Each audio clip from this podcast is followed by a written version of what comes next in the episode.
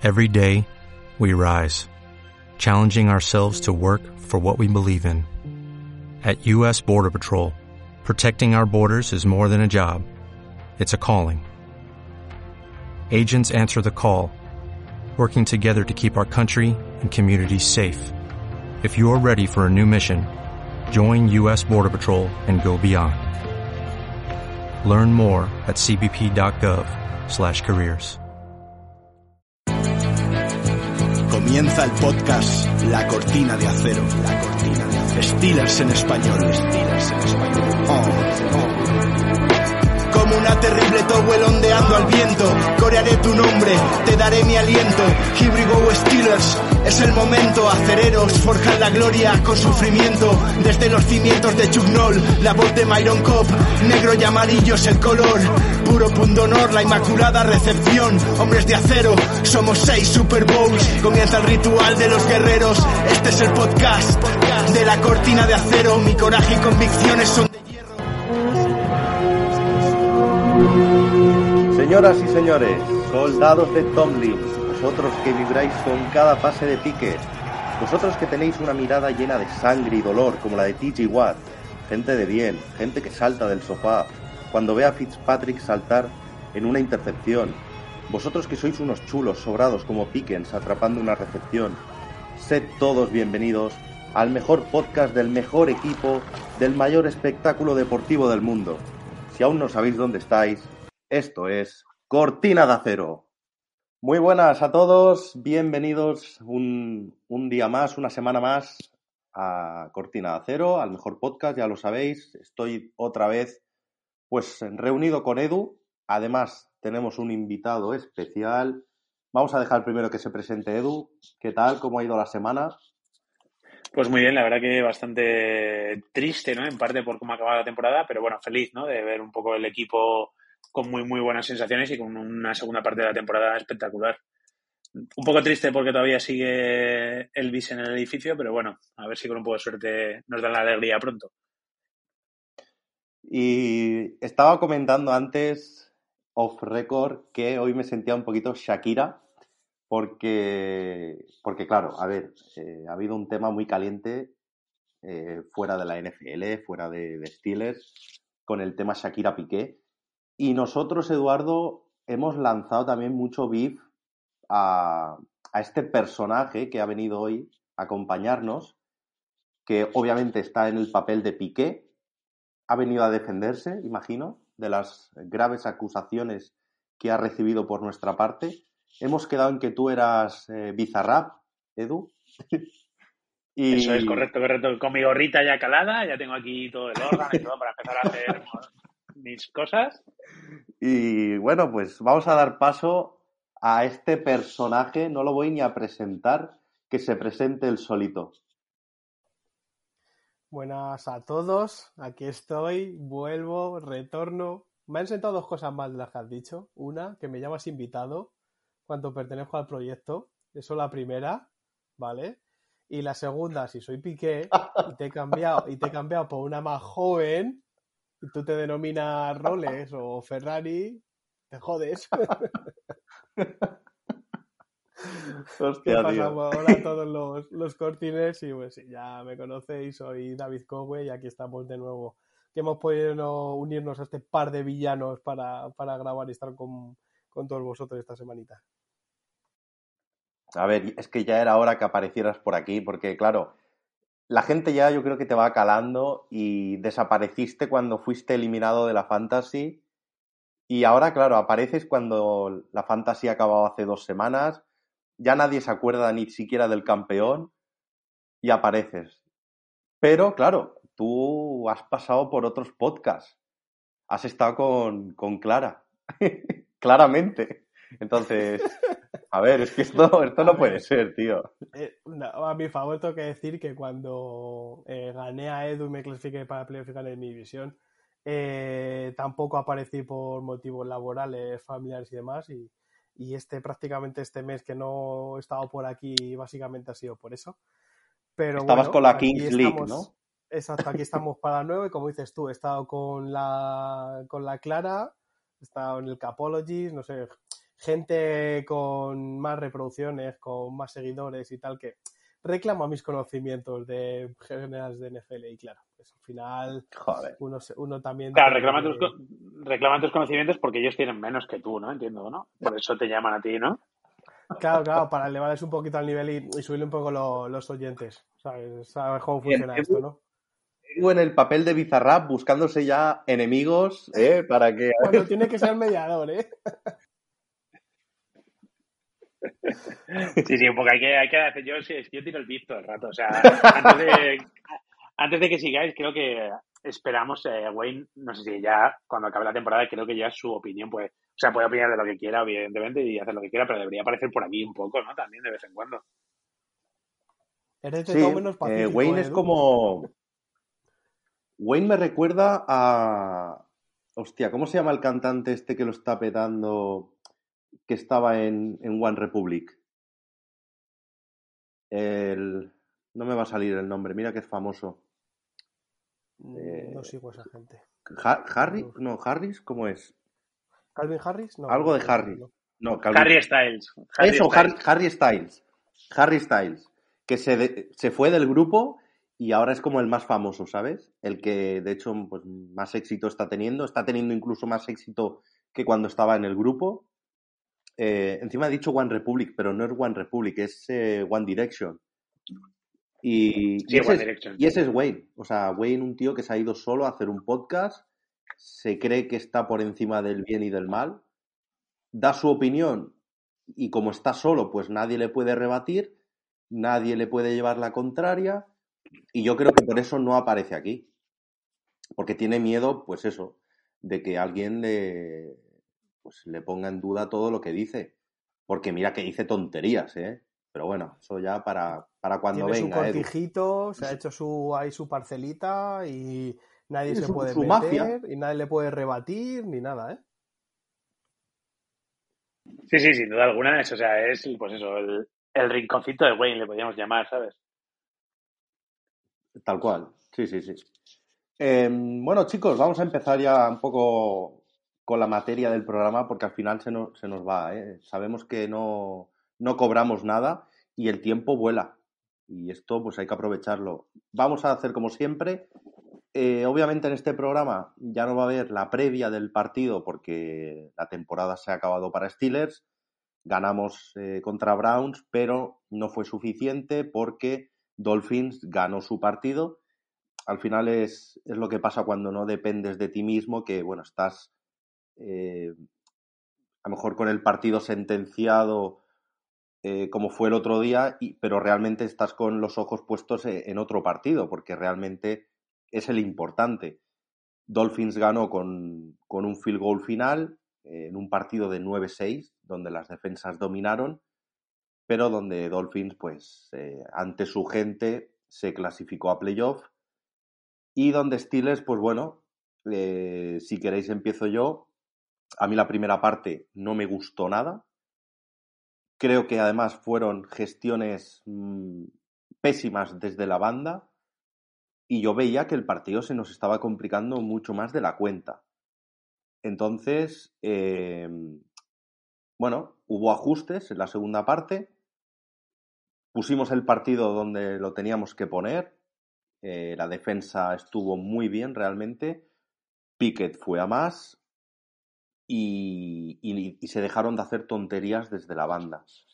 Por lo tanto, al final, pues eh, ganamos el partido de manera solvente y dejando buenas sensaciones, porque al final las malas gestiones eh, en la primera parte de Tomlin, por ejemplo, con, con ese touchdown de Najee Harris, que era touchdown y no pita, o sea, perdón, no lanza el pañuelo rojo, Tomlin, eh, en la siguiente jugada manda una, una carrera para Pickett, que obviamente pues no sale.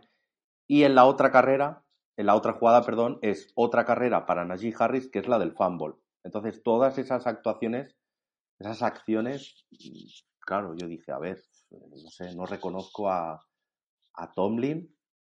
Y, y entonces, claro, tampoco quiero que todas esas acciones, por ser del último partido, sea lo que se me quede en la mente porque para mí la temporada ha sido bastante buena y bastante positiva para Mike Tomlin y en general para el staff, excepto Matt Canada.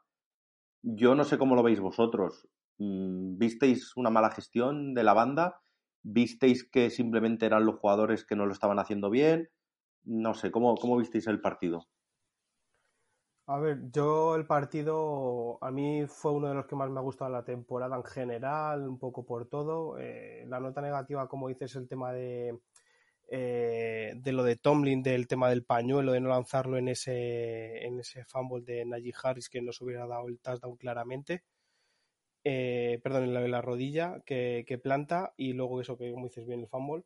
Entonces, eh, por ese riesgo al final temporada que te la juegas y tal y deberías arriesgar un poco más, es un poco ahí lo que siempre a Tomlin le, ponemos en el, en el haber que, que, no se arriesga, que él cuando hace challenge y reta a la decisión de los árbitros suele fallar o suele ser incomprensible o cosas con tiempos muertos. Eso, es, eso desde que es entrenador de Steelers es lo peor que tiene, yo creo.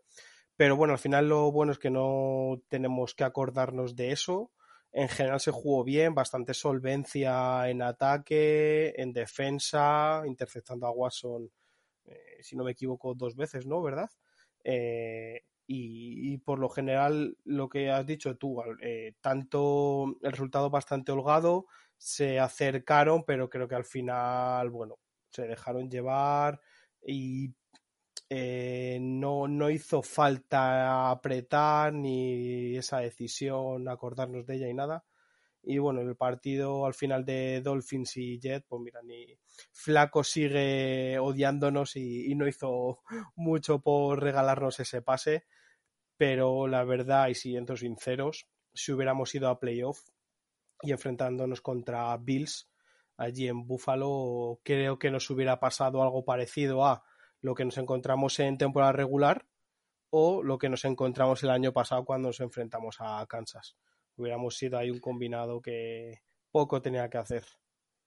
Sí, David. A ver, eh, voy a dar paso a Edu, que está levantando la mano, pero solo voy a decir una cosa eh, respecto a esto último que has dicho, David, y es que yo hubiera preferido pasar a playoff solo por el hecho de que todo nuestro roster, algunos ya han jugado playoff, pero otros no, y que esos jugadores que aún no han debutado en playoff, que supieran lo que es esa guerra, esas batallas. Sí, y saber cómo ese, ese tipo de, de, de partidos es mejor, aunque lo pierdas, aunque seas un 1% eh, favorito, solo 1%, y, y todo el mundo sepa que vas a perder, da igual, es mejor jugar ese tipo de partidos, porque a la larga, en 2024 o 2025, te vas a acordar de aquella experiencia. Eh, pero bueno, no, ha podido ser y, ya está, no hay más que aceptarlo. Edu.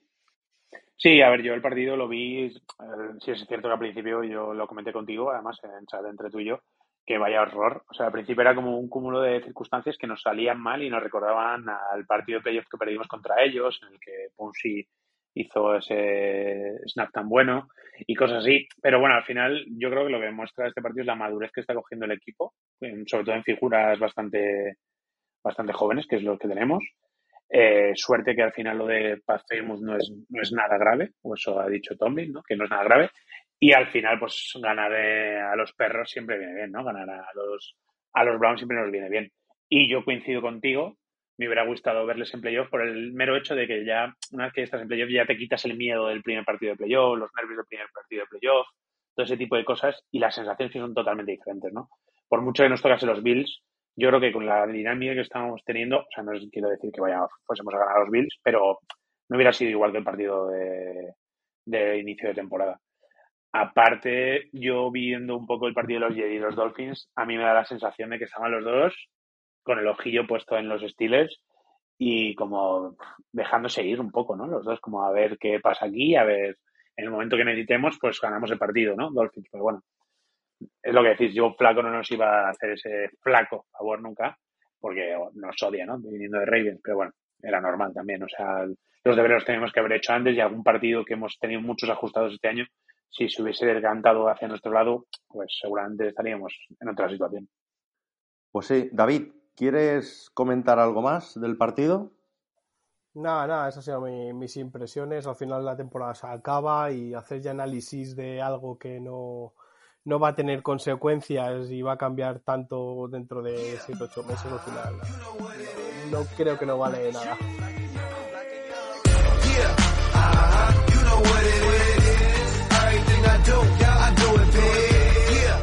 Hmm. Eh, si queréis pasamos al análisis de temporada y además os voy a hacer unas cuantas preguntas, yo también las contestaré y vamos a centrarnos en el staff, ¿vale? Entonces, eh, voy a ir pasando pues eh, por, todo nuestro staff y os voy a decir si queréis mantener a ese a esa persona para el año que viene o buscaréis mm, a alguien en esta off-season. Vamos a empezar con el gran Mike Tomlin. Eh, yo ya eh, eh, pues estoy preparando una, estatua aquí en, mi casa, en medio del comedor. La voy a poner, así de claro. Y además estoy tramitando también los papeles en el ayuntamiento para que mi calle se llame Mike Tomlin. Calle Mike Tomlin. Porque para mí su temporada, su temporada y su historial ya es, es de locos. O sea, yo predije al principio de, esta temporada un 9-8 y así ha sido, pero he de confesar que a mediados de temporada, cuando íbamos, no sé si era 2-6 o 2-7, sinceramente vi peligrar el famoso récord no negativo de, de, Mike Tomlin, de, no tener ninguna temporada con, récord negativo. Y claro, eh, al final ves que, bueno, también vuelve TG Watt, que sin duda ha sido una pieza clave, pero tú vas viendo cómo eh, va cambiando jugadores titulares, eh, sobre todo en defensa. Mm, el equipo empieza a jugar de otra manera. Yo he visto cambios incluso en el ataque, en el playbook, que por eso últimamente en algunos debates que surgían en Twitter, yo decía, no las tengo todas conmigo que Canadá sea el que está siempre en el play call porque estoy viendo cosas que no he visto eh, a principio de temporada. Yo creo que Tomlin, además, se le veía gesticular mucho en banda, en jugadas de ataque, como más metido en los partidos, y yo creo que ha tomado la iniciativa eh, muchas veces, y para mí, pues, obviamente, tiene que estar en 2020, en la temporada 2023 con, con Steelers. ¿Qué pensáis? Pues yo creo que, o sea, a principio de temporada me ha pasado un poco como, no como a ti, refiero, me ha pasado que quería a Tomlin fuera y quería tal, y creo que nos ha demostrado una vez más que es uno de los mejores entrenadores de la NFL. Y si esto mismo lo hubiera hecho con este equipo Bill Belichick, a muchos se les llenaría la boca y estaríamos, que, o sea, sería pesadilla totalmente. Bravo, bravo, eso es sería una pesadilla total y absoluta oyendo que Bill Belichick es Dios, que Bill Belichick no sé qué, incluso nuestro vecino de los Ravens y nuestro vecino que es, Wayne también lo diría. Claro. Entonces me gustaría oír eso de mucha gente porque al final Mike Tomlin se ha merecido y se merece hacer lo que quiera en Steelers. Y yo creo que ya, que se vaya cuando él quiera. A ver, a, Wayne, a Wayne no lo escucharás eh, decir lo de, lo de que Tomlin es buen entrenador, más que nada porque teniendo la polla de Harbaugh en la boca, pues es difícil que, pueda hablar, ¿no? Entonces, no, lo vas a escuchar decir eso. Pero bueno, a ver si al menos lo puede escribir. Yo se lo agradeceré. David. Yo sabéis que soy pro Tomlin, para mí es un rotundo sí. Me pasó como a ti, Zed, que a mitad de temporada yo también dudaba de, que Tomlin consiguiera ese récord, a pesar de, como tú además, coincidir en ese pronóstico de 9-8 eh, cuando hicimos la, porra. Eh, con el 2-7 lo vea muy oscuro. La verdad que eh, lo que has dicho, la vuelta de TJ Watt y sobre todo el calendario un poco más factible, más facilito para nosotros esa segunda parte, hacía posible la, la, heroica, pero nadie se imaginaba que de esa racha de, de segunda parte de temporada eh, pasar de un 2-7 a un, a un 9-8, es decir, perder solamente un partido, eh, que además fue contra Ravens. Entonces, eh, al no imaginarlo, al final ha sido como eufórico y, decir, mira, eh, tanto que hablábamos con las alianzas eh, Tomlin Roethlisberger y tal, el año pasado he visto el récord y conseguimos un 9-7-1, o sea, simplemente se cambió el empate ese que hicimos por una derrota más, teniendo un cubinovato que ha jugado eh, desde la semana 4 con lesiones, que ha salido Trubisky, etcétera, etcétera, tanto, tanto que decíamos, y al final el récord no ha sido tan dispar eh, que el año pasado. Entonces, eh, obviamente, eh, tenemos que seguir con él. la gente, yo creo que la, a Tomlin le valora mucho más la gente de fuera que los propios aficionados de Steelers y yo creo que es porque esos propios aficionados ven en sus equipos esos cambios de entrenadores tan habituales y que uno tras otro, uno tras otro acaban fracasando y creo que al final también la filosofía de Steelers, y creo que por algo somos también de este equipo, es, eh, no, no voy a llamar conformismo, pero sí la continuidad y la confianza en, en, el hombre en el, que, en el que al final mínimo, mínimo te, te lleva un estándar y, tiene un, un suelo bastante alto en cuanto a nivel y a resultados. Eh, fíjate una cosa, David, yo eh, esta temporada he llegado a escuchar que el récord positivo de Tomlin en realidad era de Big Ben. O sea, y todos, y los tres sabemos quién ha podido decir eso, ¿vale? O sea, es que no hace falta mencionarlo más. Y Esas cosas de se han dicho. que Big Ben llevaba más con el tema de, de, de Bill Cowher y demás, que ya lo, lo traía él, etcétera, etcétera, pero bueno, ya, ya se han eh, quitado esos asteriscos en esos récords que no son de Rothilberger solo ni de Tolin por Rothilberger. Entonces, al final, ahí queda, queda todo demostrado. Eh, hablabas también del, del calendario, que había sido más fácil en esta segunda parte para Steelers, pero yo quiero decir un dato muy importante, y es que Steelers ha ganado tres partidos a equipos que se han clasificado para playoff.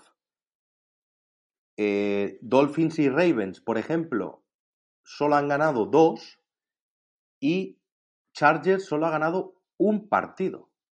O sea, al final, eh, clasificarte o no a playoff, pues tampoco marca tu nivel. Yo creo que Steelers ha demostrado a lo largo de esta temporada más que Chargers o, tiene más mérito sus victorias. Pero bueno, pues eh, al final, pues mira, no, está en playoff. Yo creo que si Steelers hubiera jugado contra Chargers en playoff o contra Jaguars, los hubiéramos ganado. Tal y como llegábamos nosotros, no tengo ninguna duda. Eh, si queréis pasamos al coordinador ofensivo, Matt Canada. Sí, que creo que aquí nos mm, para mí es un Para mí es un rotundo no. Yo no quiero que vuelva en 2023. No aporta nada nuevo. Ya van dos temporadas. Eh, ha tenido oportunidades y no las ha aprovechado. Mm, hay que cambiar. Hay que cambiar. Si queremos ser contenders de verdad, hay que cambiar al coordinador ofensivo. Pero vamos, ya de ya. Sí, yo, vamos, a yo creo que, muerte, ¿no? Dale, Edu, perdona. No, perdona, que, que, no, no, sí, voy a ser rápido. O sea, yo creo que muerte a Canadá ya. O sea, no sé qué hace todavía en el edificio. O sea, creo que es, es que ya tiene que ir ya sí o sí. Y si no lo hace, eh, me parecerá que Tomlin no está siendo valiente en esta decisión. Si no toma la decisión y pone, hablando mal y pronto, los huevos, esos grandes negros que tiene encima de la mesa y dice, o me echéis este tío o me voy yo. Sí, a ver, yo también soy, sabéis, eh, quiero a Canadá fuera. Eh, me remito a lo que opiné en el hilo que hice y en el y que lo pude extender más en el, en el artículo que, se publicó ayer por la noche referente a ese hilo de impresiones y tal, y, es eso. Eh, yo creo que el, refrán que dice que el, que el árbol no te deje ver el bosque, que aunque haya habido mejoría en esta segunda parte de temporada, ya se ha influido por Tolly o por cojones sabe que eh, mejoría de ataque, eh, ataque eh, jugadas más imaginativas, mejores de llamadas en casi todos los partidos, esa sensación que te da de un ataque más efectivo y mejor. al final es eso. Mm, dos años no creo que haya demostrado nada. Están quedándose coordinadores o gente mentes ofensivas, como lo queráis llamar, libres en el mercado con nuevos aires, ideas, eh, yo creo que bastante mejores. Entonces, creo que ahí sí que debemos ser agresivos y cambiarlo. Que lo más, no, lo mejor no es cambiar un coordinador ofensivo a Pickett en su segundo año con playbook, un nuevo sistema, etcétera, etcétera. Pero al final creo que a largo plazo eso le va a beneficiar, le va a poner eh, en mejores condiciones de, todo, va a aprender más. Y, es que es eso, Canadá al final, entrando al partido, que salió además la en la retransmisión del último, salió lo, los datos de uno de los, de los principales eh, estadísticas que se miden en cuanto a las ofensivas y es que éramos, eh, lo tengo aquí apuntado, el penúltimo equipo en puntos eh, anotados por partido, el penúltimo también en yardas por jugada.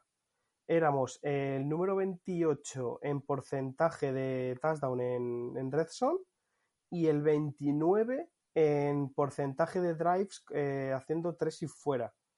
O sea, es que me da igual el 9-8, esa sensación de la última parte de la temporada, no, o sea, con estos datos no se puede justificar que Canadá siga el año que viene, por mucho que eh, sea negativo cambiarle a Piquet el coordinador ofensivo. para mí, vamos, nada más que añadir. Hemos sido, pues eso, top 5 por la cola eh, en ataque. De, lo peor, en todas las estadísticas avanzadas y, todo. Seguimos. Coordinador. Y una cosa, y, se ha, maquillado la temporada ofensivamente gracias al talento de Kenny Pickens. Que, y al de George Pickens. Si no, hubiera sido, o sea, lamentable. y a la defensa que nos ha mantenido los partidos. Si no, mm, de nada hubiera servido. Vamos con el coordinador defensivo Terrell Austin, em, tercera temporada con Steelers. ¿Cómo, ¿Cómo, lo habéis visto? A mí la defensa me ha gustado mucho y mira que es difícil mantener una buena defensa durante tantos años, pero ahí sigue, ahí sigue la defensa, pese a la baja de, de Watt durante tantos partidos. Es cierto que cuando ha vuelto el equipo ha cambiado también la cara. Seguimos teniendo cornerbacks deficientes, em, no son de, de, mi total confianza, la verdad. Tienen buenos partidos, pero creo que son muy irregulares. Todos, ¿eh? Levi Wallace, Sutton, eh, Witherspoon, el que sea. Eh, hay una irregularidad tremenda. Me está gustando cada vez más Edmunds por una sencilla razón, y es que cada vez se le ve menos, y cuando se le ve poco, significa que no la está cagando. Ha tenido partidos malos, también los ha tenido Minka Fitzpatrick, aún me estoy acordando de aquel touchdown de A.G. Brown eh, en la end zone, donde le quita prácticamente el balón de las manos A.G. Brown, donde está muy flojo Fitzpatrick. Ha tenido algunas jugadas malas, pero en líneas generales los dos safeties para mí han estado fenomenal y ha flaqueado eh, la, para mí la, zona de, los linebackers, el cuerpo de linebackers.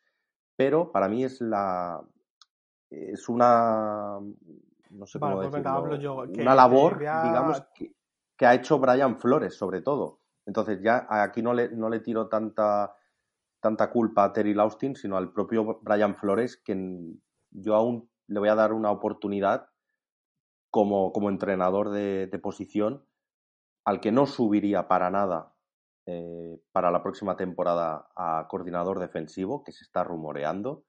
Para mí aún tiene que demostrar mucho más. No, no ha aportado nada a los linebackers. Siguen siendo igual de malos que el año pasado. Devin Bush es cierto que eh, taclea mejor, falla menos placajes, pero en cobertura está fatal. Y bueno, para mí ese es el, resumen de la defensa. TG Watt, hemos de decir también que hace bueno al par rusher que hay del otro lado. Lo hizo con Bad Dupree, lo está haciendo ahora con Highsmith.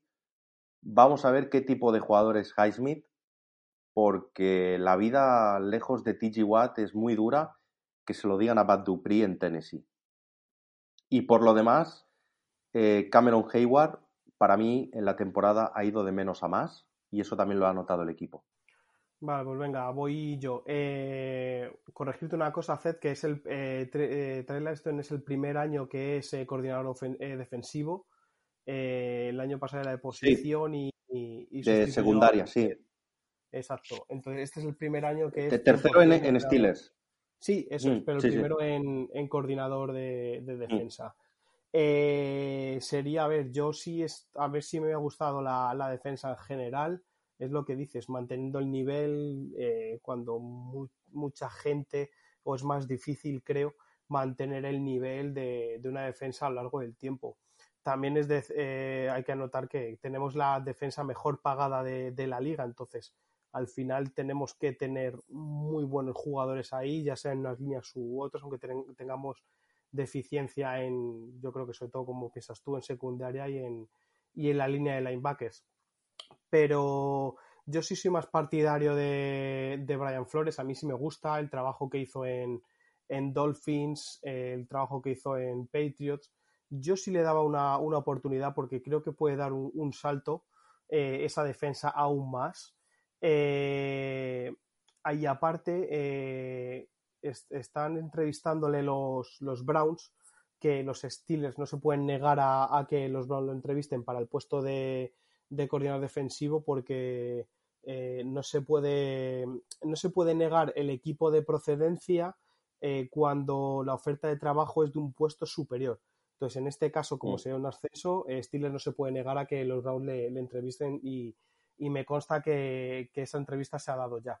Ojalá que Flores, por ética, por tema de equipo que es, tema Watson, tema que franquicia es, aunque sea un ascenso, eh, siga quedándose con Tomlin, sea en un puesto u en otro, por haberle recuperado y dado esa oportunidad de nuevo. Entonces, por ahí, eh, por el tema de no perderle y porque me gustaría verle con esa responsabilidad, y tengo mucha confianza en Brian Flores, me gustaría que, subiera coordinador defensivo. En cuanto a, al resto del equipo, pues eh, igual, tema, pienso muy parecido como tú. Tema de secundaria, no me gusta aunque hayamos sido los líderes en intercepciones con 20, eh, al final también eso te lo provoca que la línea defensiva eh, genere mucha presión. Entonces, de ahí también vienen muchas intercepciones, muchas hemos visto también casi a finales del partido con decisiones arriesgadas de los cubis y demás. Entonces, por esa parte, esa nota positiva, pero igual, lo mismo, que el árbol no nos deje ver el bosque tenemos mm, la secundaria, excepto Fitzpatrick, obviamente, que es número uno en, su posición, eh, llena de jugadores de mediana calidad, eh, por no decir baja. Entonces ahí sí que creo que necesitamos uh, un upgrade bastante, bastante alto. El tema de linebackers, eh, yo creo que Jack tiene otro año de contrato y se va a quedar y tiene que ser ahí el complemento perfecto para alguien, ya sea modo agencia libre o vía draft, que le, acompaña ahí en esa línea de dos. Eh, a mí sí me, me, está, me, ha gustado Jack y, y pues bueno, ya hemos visto lo que es, llevamos viendo lo que es durante estos años y tampoco creo que nos extrañe. Y en cuanto a la línea defensiva, veremos Highsmith, como dices, yo creo que es la gran incógnita en cuanto a la off-season que viene. Eh, acaba contrato el año que viene. Eh, veremos si hace un Dupri de jugar a tope para conseguir contrato en Steelers o en otro equipo y a ver qué, rendimiento da. La verdad que el chaval se juega la pasta. Este año, mitad de temporada con TG y mitad sin él, la verdad que ha conseguido eh, ser, si no recuerdo mal, el quinto jugador con más sacks. Entonces, al final, quieras que no, es importante y más con eso, con ese dato que el 50% de partidos no ha estado con, un tío que se acapara todos los focos y todos los bloqueos. Entonces, por esa parte, bien. Y la línea de por dentro, Ogunjobi fantástico. A mí me ha, encantado. Es un jugador que cuando vino me, encantó. Se dudaba por el tema de la lesión de, tobillo que los Bears le liberaron y no pasó el examen médico. Eh, además también estuvo en Browns. Sí, de hecho le draftearon Mm. ellos, si no me equivoco. Sí, Eh, cero sí, problemas con esa lesión y, y vamos, veremos así le podemos retener.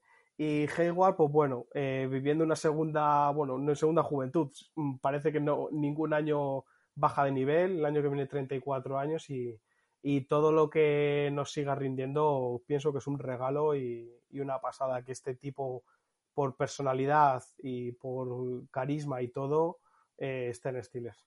Yo creo que ya hay poco más que añadir, pero bueno, sí es cierto que yo creo que si se te lesiona tu mejor jugador en la primera jornada, creo que Terrell Austin ha sabido llevar y sobre todo sostener la defensa hasta la vuelta de TJ Watt. Eh, lo de Brian Flores que comentabais, si solo se plantea el mero hecho de irse a Browns, es que no ha entendido muchas cosas en Steelers, ¿no? Y sobre todo le fallaría a Tomlin, que es el que cuando nadie confiaba en la NFL por él y todo el mundo, todos los propietarios se negaban a tenerle por los problemas que tuvo eh, con Dolphins, aquí le abrimos la puerta y aquí está, y aquí vino Tomlin y le salvó. Si no es capaz de aguantar un año sin, siguiendo ser coordinador en vez de ser, o sea, de, de una unidad en vez de ser el, coordinador defensivo, pues oye, que se vaya a Browns y que gane allí todos los partidos que pueda, porque igual son cuatro al año o algo así. Pero bueno, la defensa me ha gustado en general, y sí es cierto que evidentemente hay que, hay que arreglar muchas cosas, y creo que este año, no sé quién lo comentaba en el chat nuestro, que hay bastante espacio salarial. Entonces yo creo que es un momento bueno para pescar un poco en, en, la agencia libre, sobre todo de cara a ser un equipo competitivo y hacer, pues eso, un equipo para el año que viene competir y jugarnos el todo por el todo, en cuanto, en cuanto tanto con las lecciones de draft como con la agencia libre. A ver, el tema de, del espacio salarial es un poco ahí, eh, a ver cuánto se proyecta y tal. Más o menos en, eh, por lo que se proyecta, por lo que tenemos libre, si no me equivoco, tenemos alrededor de. A ver, yo no entiendo mucho este tema, pero por he estado leyendo varios, varios artículos. Se proyecta más o menos alrededor de 17, 20 millones de espacio libre. Obviamente, luego se libera mucho, se hacen muchos movimientos y más Omar Khan, que es especialista antes de ser el general manager, era el tío que llevaba las cuentas y hacía, hacía todo este tipo de, de cosas de contratos, reestructuraciones y demás. Entonces, eh, más o menos tendríamos eso, 17-20 millones con un montón de jugadores, eh, que vuelvo a decir, son los que repaso la mayoría en el hilo de que quedan libres, eh, para renovar. Entonces, también tenemos ahí varias eh, cosas fáciles que se pueden y espacio que se puede liberar con el tema de Trubisky, que si no sigue se liberan siete, si no recuerdo mal, eh, gente con reestructuraciones que probablemente se hagan de Fitzpatrick, eh, Watt, Hayward y este tipo de, jugadores con contratos altos que al final se, se llevan a, más años y se libera. Veremos si somos agresivos. Es la primera agencia libre eh, de Omar Khan pura y dura. Eh, lo que vimos desde que estuvo él, desde que el anterior abandonó el puesto después de, del draft, eh, fue agresivo y se vio con lo de Gunjobi, se vio con lo de la renovación de Fitzpatrick y demás. Y eso, y también tenemos ahí pendiente lo de Highsmith, si vemos que le pagamos, esperamos a la última temporada o le ponemos el, el franchise tag el año que viene, que ya sería una pasta. Entonces, veremos por dónde puede salir, pero hay varios temas ahí en la mesa, como todos los años, que, que se van a tocar y, son motivo de, de interés y, y, de opinión. Bueno, y pasamos, si queréis, ya al entrenador de equipos especiales, el mítico Danny Smith, 10 temporadas ya con nosotros. Eh, a mí siempre me deja muchas dudas, porque yo sigo sin ver un, un retornador eh, solvente. Esta temporada hemos tenido a Sims, que me ha gustado alguna que otra vez, algún que otro partido. Ha tenido también algún fumble. Pero bueno, no, ha estado mal para, para, lo que ha sido la posición en los últimos años. Y luego, claro, eh, Harvin, Presley Harvin, un tío que venía de, de la universidad con, no sé, con tantas expectativas y realmente en Steelers no, no se ha visto su mejor versión. Eh, Danny Smith no ha sido capaz de sacar lo mejor de Harvin, un tío que aparentemente pues tenía cualidades y potencial para ser uno de los mejores Panthers de la liga. Es cierto que Boswell sí es uno de los mejores kickers de la liga. De hecho, desde que entró en, en 2015, Boswell es el tercer mejor kicker por porcentaje de acierto en, en kickers con más de 160 lanzamientos eh, de field goals. Entonces, bueno, Danny Smith, no sé, eh, puede que sea el típico que dices, bueno, un hombre de confianza de la franquicia, eh, tampoco es que sea el peor de la liga, bueno, lo tienen ahí porque, mira, tampoco no desentona demasiado, pero tampoco es top. ¿Cómo lo veis? A ver, yo de equipos especiales la verdad que no estoy muy puesto, de nombres de entrenadores y tal. conozco al de Packers del año pasado que era eh, el, el, que se quedó después de lo de Gruden como principal en Raiders de Bisacha y, poco más. O sea, tampoco soy muy especialista en equipos especiales de, en, en, tema de coordinadores. En cuanto al rendimiento, sí, a ver, yo creo que sobre todo el tema de Oleski nos ha salido bastante mal, que en Patriots acabó la temporada muy bien, le fichamos para eso y, y se ha visto relegado y sustituido por Sims para retornar. El tema de Boswell, eh, con la lesión de por medio, ha tenido una temporada bastante, bastante mala. Cierto es que no ha, fallado, no ha fallado ningún extra point, pero ha tenido un 71 y medio de acierto en cuanto a field goal, que es bastante bajo. Un kicker que está por debajo del 85, incluso 90%, me parece ya que es mala temporada. Entonces, ahí sí que eso, bueno, vamos a darle después del contrato un, un punto de confianza y con el tema de la lesión y vamos a ver el año que viene. Y lo de Harbin, pues opino, voy a decir lo mismo que, que puse en el artículo, en el hilo. Eh, perdona si me repito mucho con esto, pero como ya he opinado, eh, no quiero extenderme mucho y es eso, que al final un Panther, que, mucho que prometiese mucho en, en, Georgia Tech, que se llevara el premio de esa temporada como mejor Panther de, de college, eh, te hace un pan de 65, 70 yardas con el bote y en el mismo partido te hace uno de 25 o 30. Entonces a mí eso no me vale y no me gusta y de hecho eh, me, me, saca de quicio que un Panther haga eso. Prefiero algo más solvente, algo más regular que, que esas actuaciones tan irregulares. Edu. Yo la, yo la verdad que, o sea, los equipos especiales, al final es lo que habéis dicho un poco. Sim sí me ha gustado. Cuando he empezado ya a jugar Sim sí creo que ha estado bien. Y yo creo que poco a poco va a mejorar y el año que viene puede, puede que sea mejor todavía.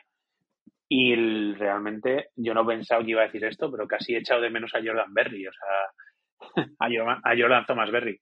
Eh, nos quejábamos de él y pensábamos que era horrible y lo sigue siendo, pero madre mía, eh, Harvey este año es lo que ha dicho Cowe, es que la mayoría, muchos de los PAN, o sea, yo no me acuerdo qué partido era, de los tres últimos, yo creo que fue uno que no, que no estábamos en nuestra yarda 30 o 35 y casi no pasa de medio campo el cabrón de él. O sea, tener algo así es que te, al final te asegura el hecho de darle muchas más facilidades al equipo contrario cuando tienes que alejar el balón. O sea, yo creo que hay que hacer sí o sí, hacer un cambio ahí, cambiarlo ya. O sea, no sé si es culpa de, que no le saben gestionar o de qué, pero vamos. O sea, al que sea el culpable de ese chico, por favor, que lo echen ya y hay que traer a otro tío. Obviamente a Jordan Berrino, pero hay que traer un tío. Y Boswell, pues todos sabíamos un poco lo que iba a pasar, ¿no? Con el tema del contrato, ¿no? Les pasa a tantos jugadores en la NFL y Boswell ya la, le ha pasado alguna vez. Entonces, yo creo que el año que viene jugará bien, si no se lesiona y volverá a ser, pues al final, el Boswell que es un seguro de vida, que nos pasa un poco como a Tomlin, ¿no? Yo creo que vemos afuera a, a otros y nos parecen muy buenos, sin contar a Justin Tucker, que obviamente está en otra liga, pero luego ahí nos ha dado mucha seguridad y nos ha dado muchos partidos ganados. Entonces, al final hay que confiar en él, ¿no? Que puede ser un bajón simplemente relacionado con la lesión y con su contrato y con su dinero en el banco, pero bueno, yo lo mantendría para el año que viene sí o sí. Yo me quedaba con Boswell hasta que se muriera, ¿eh? Quería añadir una cosa y no sé si tenéis los datos ahí o ahora mismo no, no, los tengo, pero me da la sensación que al tener tantos problemas en red zone y a las últimas yardas de, de ataque eh, para anotar touchdown, me da la sensación que este año hemos lanzado muchísimo más field goals que, que otros años. Entonces ahí también me queda la sensación de, de tener ahí un kicker para si sigue Canadá y no se ve esa progresión en esa faceta que nos atascamos en esa última parte del campo, tener un kicker fiable porque este año eh, en los partidos que hemos visto ha sido muy habitual sumar de 3 en 3 en vez de 7 en 7. Pero es que para mí Boswell es fiable, pero es al final sí, es sí, lo a que mí decís. también, ¿eh? Claro, es que al final eh, estoy mirando sus estadísticas a ver si veo algo raro. Claro, ha estado lesionado, pero ha sido 20 de 28. El año pasado lanzó 40. Mm, bueno, eh, bueno, mira, en dos, sí, mira, en 2019, jugando 16 partidos, Boswell lanza 31 field goals. Este año, jugando 4 partidos menos, 28 field goals. Eh, casi los mismos. Claro, Eh, sumas los de Ciba y los de Groait y seguramente Eso es. tengamos más este año. Mira, lo estoy mirando yo ahora mismo. Sí. No, es un, es un buen apunte, Cowe, porque 40 y 44 hemos lanzado. es, este año. es lo que dices. eh, al no sumar eh, seis puntos con el touchdown, muchas veces hemos tenido que recurrir a, a los tres puntitos, mm, que para mí siempre son bienvenidos, sobre todo cuando ya pues te queda un cuarta y ocho, cuarta y nueve, cuarto y largo. Pues oye, yo los cuartos downs eh, aún no soy de, esos fans que se jugarían todos, eh, sea el que sea. Yo prefiero sumar tres puntitos y venga, sí, siguiente drive, poquito a poquito, sumando, que al final luego todo el mundo se acuerda de los field goals. Pero hay que, o sea, está bien lo que ha dicho Cowe del porcentaje de que ha tenido este año, pero viene de una lesión. O sea, viene de tres años seguidos de por encima del 90%, ¿eh? De acierto, que se dice pronto. Sí, sí, no, desde que entró en la liga es top 3, estadísticamente. O sea que poca broma. Bueno, y vamos a pasar ya por último, eh, vamos a hablar de Matt Tomshaw, el Quality Control, el entrenador de calidad de control, co- con, control de calidad. ¿Qué os ha parecido su temporada? ¿Eso que es como asuntos internos en la policía o cómo? Es, bro- es broma, ¿eh? Es broma. Este es el, el que lleva los cafés a, a Mike Tomlin. Pues, tío, me parece mal porque ha dejado entrar a Canadá. O sea, cada, cada día. O sea, cuando le decían que no Cierto, entrase y el, tío, cierto. y el tío le dejaba entrar otra vez. O sea, Es verdad, es verdad. No hay quality control ahí, ¿eh? no hay quality control. Matt y dejó, y, dimisión. Y dejó entrar unos cuantos partidos a Jair que fue coincidencia con nuestra racha negativa de la temporada, que también habría que verlo, ¿eh? Poca broma Habla de que Jair y habla de Wayne, ¿eh? También entró. yo no sabía, eh, yo no sabía que este tío ni siquiera estaba en el staff. Eh, ahora os he querido trolear un poquito, pero estoy entrando en la, en la biografía del pavo este y pone que sus responsabilidades son preparación del partido con videoanálisis, scouting de los rivales, eh, dimisión, pero clar- clarísimamente. Con esas responsabilidades, sí, por favor. porque no ha facilitado absolutamente nada el trabajo y tampoco ha aportado nada a Canadá, que ya de por sí pues necesitaría mm, 40.000 manos que le ayudasen y ahí sigue. Canadá con el playbook eh, dibujado por su niño de cuatro años. No tengo pruebas de esto, pero tampoco dudas de que es así.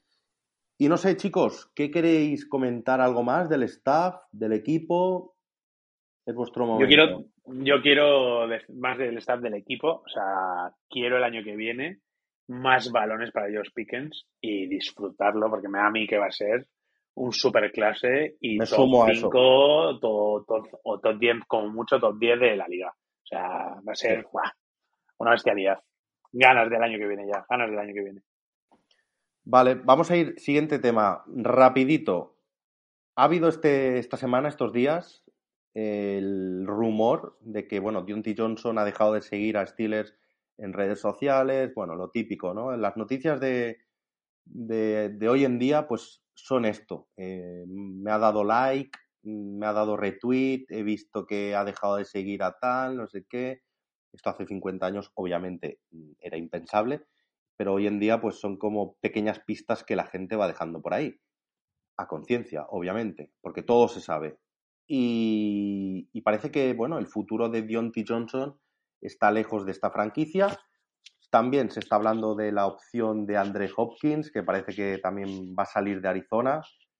¿Cómo lo veis? ¿Haríais un trade uno por uno a pelo? Vamos, pero con los, daríais con los un ojos brazo? cerrados. ¿Daríais un brazo de vuestro cuerpo por, por el trade? No sé. Contadme. Yo eh, os, os dejo ahora y yo lo cambiaría obviamente a pelo, pero eso me parece que es trampa porque todo el mundo lo haría. Es demasiado fácil decir eso. eh, yo incluso daría algo más. Mm, T. Johnson y alguna ronda por de Andre Hopkins, porque me parece un, un fuera de serie que se nos ha olvidado un poco porque en Arizona ha tenido a un Funko lanzándole melones cada domingo y, es un poco injusto. Y es lo que le pasaba a Odell Beckham Jr. con, con Baker Mayfield y, y, el hermano malo de los Manning. Y le pasa tantas, tantas estrellas. Y al final pues se nos ha olvidado un poco el jugador que es Hopkins. Pero es, es élite en la posición. O sea, tiene recepciones que son imposibles. Y, es un tío que de verdad, si lo tuviera Steelers junto con Pickens y alguno más que, podamos draftear, tendríamos un cuerpo de receptores otra vez a la altura de, aquellos eh, Steelers con Antonio Brown a la cabeza. Yo, si me apuras, daba casi hasta una segunda ronda. O sea, de hecho, lo que tú dices de que este año se le ha visto poco, también hay que sumarle la sanción que hasta jugar nada 7 o 8 no jugó. Pero vamos, es, que es súper clase. ¿Era por, por, marihuana, puede ser? Sí, por marihuana. O sea, luego no ha hecho muchos touchdowns, pero sí es cierto que si vas mirando partido por partido de Arizona y buscas highlights, la mayoría son de él. Y es que es una bestia. O sea, es que es una auténtica bestia. Yo, vamos, o sea, le llevo yo del brazo si quiere. le hago la maleta a Dientae. Igual que se le hice a Claypool y nos ha salido rentabilísimo, a este lo mismo, vamos, del, mismo lazo. Y le doy un beso en la boca a Marcan. Eh, ¿Te estás colgando la medalla de Claypool, Edu? ¿De aquel trade? No, no, no, no, no, no, no la estoy colgando, pero yo también le quería, le quería fuera, o sea, me Vale, vale. Yo lo, lo, que has dicho de dar, yo como mucho le daba algún dedo de mi mano para que se la pusiera Deontay Johnson para que cogiera algún balón más, lo tuviera más fácil. En plan, ponerle, yo que sé, 6, 7 dedos en cada mano. Eh, en cuanto al, trade en serio, eh, yo la única opción que haría es cambiarlo a pelo. Eh, más que nada porque los contratos a, a Deontay Johnson le entra ya esta temporada en 2023 el contrato que le firmamos, que si no recuerdo mal son 18 19 millones de media por temporada, dos años, y Hopkins, o sea, tiene 26, Yontae, y Hopkins tiene 30, y si no recuerdo mal, me ha parecido leer que hay, eh, que tiene 34 millones por dos años. Es decir, los contratos son más o menos similares, no sé el tema de dinero muerto y tal, la verdad que de eso controlo bastante poco. Y, pero en cuanto a, a lo que es un receptor y otro, ya, ya he dicho que yo los cambiaba a pelo. Eh, te da seguridad, te da manos, te da un target fiable, alguien con experiencia. Eh, entre unas cosas y otras, niñerías, parece que quiere salir más y tener el foco en otro sitio que, que en Steelers, no ha hecho ni un touchdown este año. No sé, son cosas que a mí me, me desagradan y os quiero lanzar una pregunta con este tema de Hopkins. ¿Recordáis aquella celebración que hizo los Steelers tanto en Texan de Ángel de Nieve que muchos jugadores de Steelers se le, se le echaron encima, se lo recriminaron y tal? ¿Os acordáis? Yo no me acordaba ya, la verdad. Sería traerle después de, eso. Pero os acordáis lo que os digo, ¿verdad? Sí. Y bueno, hay otra cosa de Hopkins, Hopkins perdón, que tiene la cláusula esta de elegir él eh, el propio destino o el, equipo al que fichar. O sea que la última palabra, por mucho que Arizona acepte eh, el cambio o lo que sea, él tendría que dar la aprobación para, para venirse a Stiles o al equipo que al final vaya. Pero le llama a Tomlin y con esa sonrisa entiéndeme. O sea, Tomlin convence a quien quiera con esa sonrisa. y lo hizo huevos negros. bueno, chicos, y no sé, pasamos si queréis con este tema zanjado ya. Eh, a la porra. mira, perdona, perdona, mira, 717 yardas de Grande Hopkins este año. Eh, la han buscado 96 veces, 64 recepciones, una media de 11,2 y 3 touchdowns. No, bueno, es que realmente es eso. Eh, ha tenido mucha ayuda.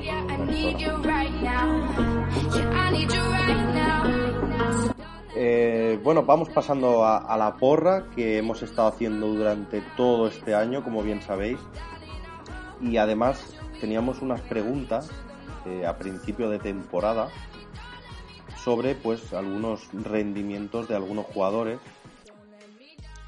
y eh, bueno si queréis vamos con el resultado final y luego o sea, vemos cómo han ido esas preguntas en 2022 la porra de Cortina de Acero ha quedado de, de la siguiente manera medalla de honor o diploma para Julio arroba Julio en la red 42 puntos. Medalla de bronce con 47 puntos, eh, arroba el capocet, yo mismo. Medalla de plata, 48 puntos, como podéis ver, eh, puntuaciones muy igualadas. Arroba Big Borgius y arroba David Cowe, hoy aquí presente. Y la medalla de oro con 49 puntos ha ido a parar para arroba Abad guion bajo Sir, em, que además es un tipo que en el primer año de esta porra de Cortina Cero quedó segundo. De hecho, al final eh, siempre estamos los mismos sospechosos habituales en este tipo de rankings porque Big Borgius ganó el año pasado, eh, tú David ganaste en el primer año junto a Sergio, quedasteis con 48 puntos, yo el año pasado conseguí la medalla de plata, entonces bueno, Julio, por ejemplo, quedó tercero el año pasado. Al final, pues eso, los mismos de siempre. Y, y vamos con, la, con, las preguntas que hicimos a principio de temporada. Eh, permitidme que estoy buscando aquí los datos ahora y no los encuentro.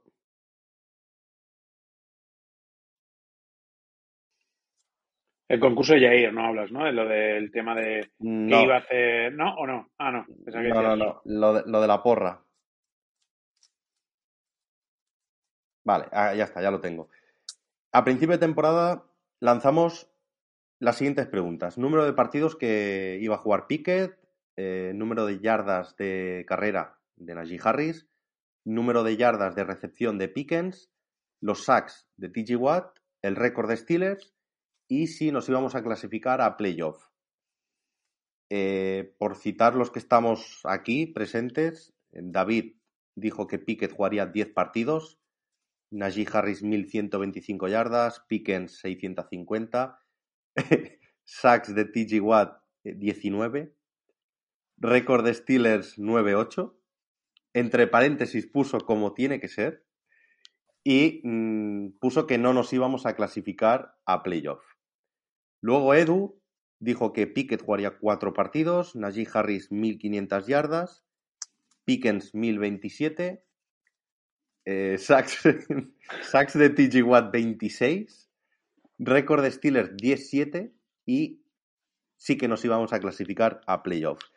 Y yo pues puse que Pickett jugaría cinco partidos, Harris 1230 yardas, Pickens 1080, sacks de TG Watt 16,5 récord de Steelers 9-8 y nos íbamos a clasificar a playoff. Eh, bueno, al final, con los sacks de TG Watt, la verdad que ha sido imposible con un, despiporre por parte de todo el mundo. Es que, claro, todos nos fuimos a, más de, de, 16, 18, 20. Bueno, una, una, locura. Las respuestas correctas, por cierto, han sido Pickett 13 partidos, los que ha jugado finalmente. Najee Harris. Que nadie lo ha acertado, ¿verdad? Nadie, correcto. Najee Harris 1034 yardas, porque al final se le han quitado cuatro. De... Esto lo puso la NFL en un comunicado que, había cuatro yardas que se le habían quitado del último partido. Pickens 801 yarda. Sacks de TG Watt 5.5. El récord de Steelers ha sido 9.8 y no nos hemos clasificado a playoff. Eh, los que más se han acercado a las yardas de, de Najee Harris, pues mira, tenemos por aquí a nuestro compañero Marcos, tenemos también a Alan García y eh, a Bat Sir, que por cierto está en, la, está en la fantasy este chico. Las yardas de Pickens, los que más se han acercado han sido eh, Abad Sir, David Catalán, eh, Basileus, luego John Solaun, este es amigo tuyo, Edu, y también Wayne. Eh, nadie ha acertado el número de sacks exactos de TG. El 9-8 lo hemos acertado, pues, eh, mira, David, Big Borgius, eh, otra vez Basileus, Luis y yo. Y luego, solo dos personas, ah, hubo como 20 participantes, solo dos personas pusieron que no nos íbamos a clasificar a playoff. Una es Rob Mongo y la otra es David Cowe. Eh, David, no sé, cuéntanos, ¿qué, ¿qué pasa? ¿Que no veías con posibilidades a Steelers? No, mira que puse que Piquet iba a jugar 10 partidos, como que iba a iniciar bastante pronto. Incluso 9-8, eh, es que claro. Exacto. 9-8, poner que no. Viendo la división, viendo un poco toda la FC, la competitividad que había, dije, por eso puse 9-8, como tiene que ser de de tener un récord ganador una vez más, que era eh, mi principal objetivo y mi principal meta este año, mi, con lo que me, me quedaba contento. Y, y, y, y, creo que eso, que no nos clasificamos a playoff, que no era, iba a ser insuficiente por, por la división y por eso, por el nivel de la FC. ¿Y tú, Edu, algo que comentar? No, no, yo nada, que soy malísimo haciendo pronósticos de cualquier tipo, o sea que no sé qué sigo haciendo, echando los euros millones, la verdad. Pero bueno. Eh, he de decir que yo que he estado contabilizando todos los, los votos de, cada jornada de, la porra, el tipo más optimista, siempre más positivo y todo, es Marcos. O sea, Marcos siempre, creo que siempre ha puesto Steelers en las 17 jornadas, da igual contra quién jugásemos. Eh, muchas veces ponía que íbamos a ganar por más de 11 puntos y, bueno, era, vamos, al final ha acabado con muy pocos puntos porque, claro, bueno, no ha votado, sino que ha pronosticado eh, más con el, con el corazón que con la cabeza. Pero bueno, ganar por más de 11, 11 puntos, es, eso sí que es optimista, ¿eh? Con Canadá, con tal, vamos. Es que, mira, Steelers este año, por más de 11 puntos, en la última jornada, la última eh, jornada, pero luego, eh, yo te lo digo que lo tengo aquí. Nada, de 10 a Saints. Sí, luego de 7 a Indianapolis. A eso es. Eh, sí, sí, nada. Y luego todo field goals. De 3 puntos a Bengals. 8 a Panthers. 2 a Tampa Bay. Sí, sí, pero vamos, más de los 13 de la jornada y los 10 de Saints, sí. la tónica habitual de Steelers de hacernos sufrir en cada partido. Pero bueno, la verdad que, ha, estado, todo bastante igualado este año en la liga, yo creo. ¿eh? No, solo, no solo con Steelers, también con los Vikings había un récord que era el equipo que más partidos había estado con, con menos de seis puntos o que sus partidos habían decidido por menos de seis puntos o algo así. Era la estadística, o sea, en los últimos años una locura. Al final eso también es tirar una, una moneda al aire, porque te puede salir bien un año, pero al otro te puede salir mal. Si, si siempre estás ahí al, en una posesión o un field goal, es jugar con fuego, yo creo. No, y que con anotaciones al final tan bajas te, te limitas a diferencias de victoria en los partidos también más cortas. Claro.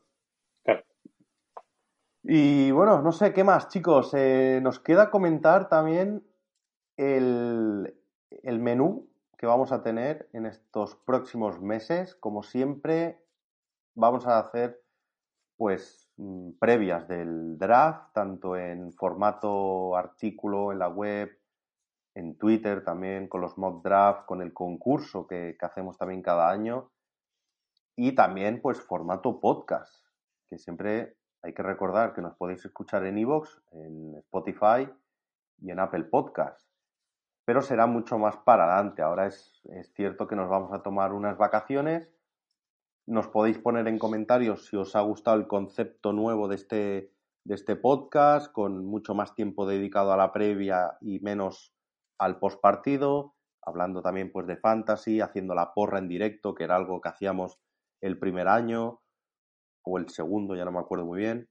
Y, y bueno, volveremos, pues eso, eh, época de pre-draft, con, lo que más necesita el equipo, con los movimientos que, que haya podido haber en el staff o en algún jugador.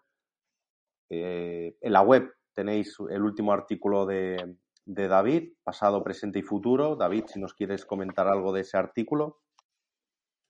Sí, eh, aprovechando el hilo que tenía ganas de hacer ayer en cuanto a pues un poco repaso de temporada en general, eh, de visión un poco de todo, eh, staff, por unidades de, de, jugadores, tanto defensa como ataque, luego ya enfocado también a, off-season, a, los jugadores que quedan libres y que a mi parecer tenemos y no tenemos que renovar. Y para terminar, pues una idea de por dónde a día de hoy me, gustaría que fuese el draft, con esas que cuatro primeras selecciones que ya están confirmadas. Eh, que bueno, más que nombres, aunque doy alguno, eh, qué posiciones reforzar en cada, en cada pick. Entonces, aprovechando ese hilo, eh, hice un artículo extendiéndome un poco más al no tener límite de caracteres y, y poder hacerlo sin ese límite, eh, explique más las cosas, di más datos y, lo aprovechamos para publicar en la web. Y, bueno, tenéis los dos formatos. En mi Twitter está fijado el, eh, ese hilo o en la web lo tenéis más extenso y podéis leerlo con calma. Y si queréis dejar opiniones, pareceres, eh, vuestras ideas y tal, ya he leído alguna que me ha ido contestando y tal, son bienvenidas tanto a mi Twitter como obviamente al de, al de Cortina de Acero. Y, nada, eso, no, no me queda nada más, compañeros. Edu. Pues sí, la verdad que a mí me apetece el draft, tengo ganas de draft, tengo ganas de ver esos mock draft de David, que además sois gente, yo no me, me incluyo, soy gente estudiosa de, de college y con jugadores que luego ni nadie conoce y me gustaría un poco, viendo el lo que hizo Jair con el tema de Wayne, a ver con qué se enfada Wayne este año en el draft. Que siempre es divertido ver cómo Wayne está a punto de irse o, se caga en todo y eso. Pero luego, luego lo bueno que tiene es que cuando una vez que empieza la temporada y ya está el equipo formado, es el primero que suma y que está con los chicos a muerte. Eh, en Cortina Cero también hemos tenido, pues eso, lo que os comentaba antes, el concurso de mock draft de, de Steelers, que son, pues eso, tus pronósticos sobre lo que va a elegir el equipo en, en todas las rondas del, del, draft. Se manda un correo electrónico a, me parece que es info arroba cortinacero.com, creo que es el, el, correo que siempre eh, os damos, que es nuestro correo. Creo que Sergio no tiene otro, no tiene otro, creo que utiliza este, el nuestro. Y en 2021, voy a decir también el, el medallero histórico que tenemos, en 2021, em, medalla de bronce fue para David Cowe con 30 puntos, acertó el pick de Najee Harris. Con 30 puntos también eh, Juliano Kerne, medalla de plata, eh, pick exacto también de Najee Harris. Creo que aquí simplemente eh, a uno se le puso plata y otro bronce por algún, quizá por porque lo mandó él antes o algo, y luego con 35 puntos, medalla de oro, eh, acabé yo con el pique exacto de Najee Harris. También creo que alguna posición más tuve que acertar. Y son concursos que están de puta madre, porque también a medida que va avanzando el, el draft, pues vas diciendo, hostia, he acertado este pick o he acertado la posición en la que iba a ser seleccionado, pues, por ejemplo, ¿no? Eh, si este año este año salió Piquet, ¿no? Pero tú hubieras puesto Corral, pues también hubieras puntuado. Eh, yo me acuerdo que el primer año gané la camiseta de, de Harbin, una que tenemos en la web de Cortina Cero. Y el año pasado, con medalla de bronce, Josué Elliott con 30 puntos, que acertó el pick de Piquet. Con 40 puntos, medalla de plata para arroba chitito 13, que acertó el pick de Pickens en segunda ronda. Y medalla de oro con 45 puntos nuestro compañero Javi Flores, que acertó el pick de Pickett y también el pick de Hayward, pero en otra ronda. Y me parece que Javi, el regalo que tuvo. ¿eh? Para Javi Flores, ¿eh? Sí. El premio que tuvo Javi creo que fueron unas cartas de, estas de colección de Steelers, si no recuerdo mal. Eh, por tanto, bueno, pues os digo todo esto para que os animéis a participar en el draft 2023, que también os vamos a proporcionar pues premios para el ganador, quién sabe si para el segundo y el tercero también.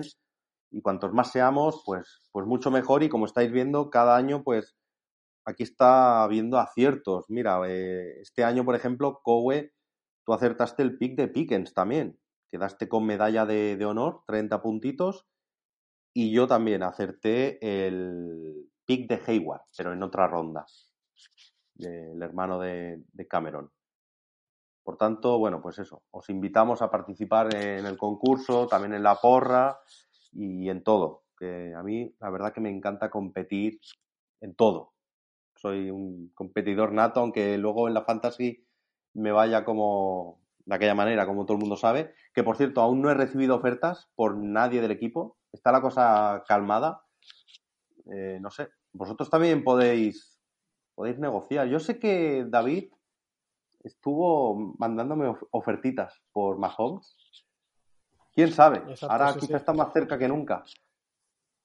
Mm, se puede, se puede hablar, a ver qué, podemos negociar en la sombra, porque me interesa mejorar esa posición y bueno, a, ver, claro, a, lo mejor no te llegan ofertas ahora porque ya la fantasy se ha acabado, eh, hay que ver qué pasa con jugadores, se quedan en equipos, van a otros, a ver cómo encajan, etcétera, etcétera, qué cogen el draft esos equipos para suplir a este u otro jugador, entonces es muy pronto como para que empiecen a moverse traspasos, pero luego ya va todo en caída libre y, se, se, vienen todos esos trades y, esas negociaciones.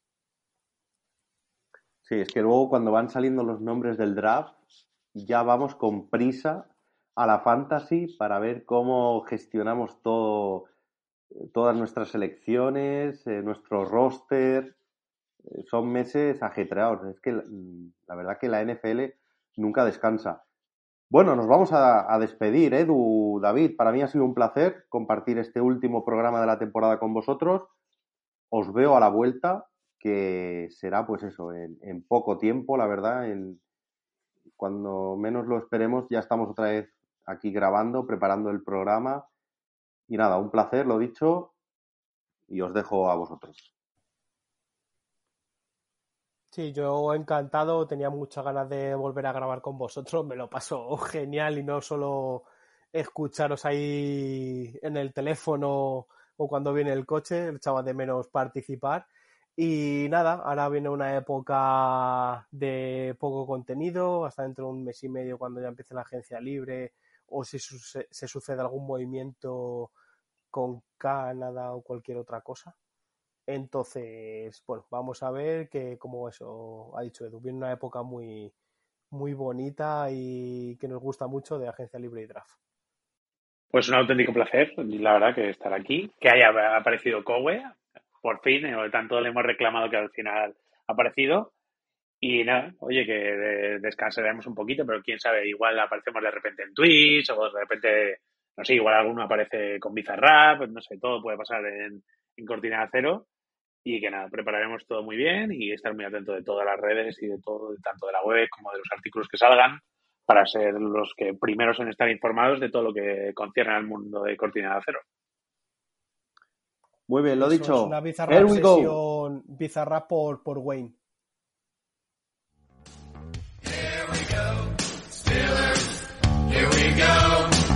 Pittsburgh's gone to the Super Bowl. Here we go. Cheer the Steelers, black and the gold. Here we go. This town of Pittsburgh's heart and soul. Here we go. The Steeler Nation has the best fans. We are from Pittsburgh, the six-time Super Bowl champ. Here we go. Here we go. What if you could have a career where the opportunities are as vast as our nation, where it's not about mission statements, but a shared mission. At U.S. Customs and Border Protection, we go beyond to protect more than borders, from ship to shore, air to ground, cities to local communities. CBP agents and officers are keeping people safe. Join U.S. Customs and Border Protection and go beyond for something far greater than yourself. Learn more at cbp.gov/careers.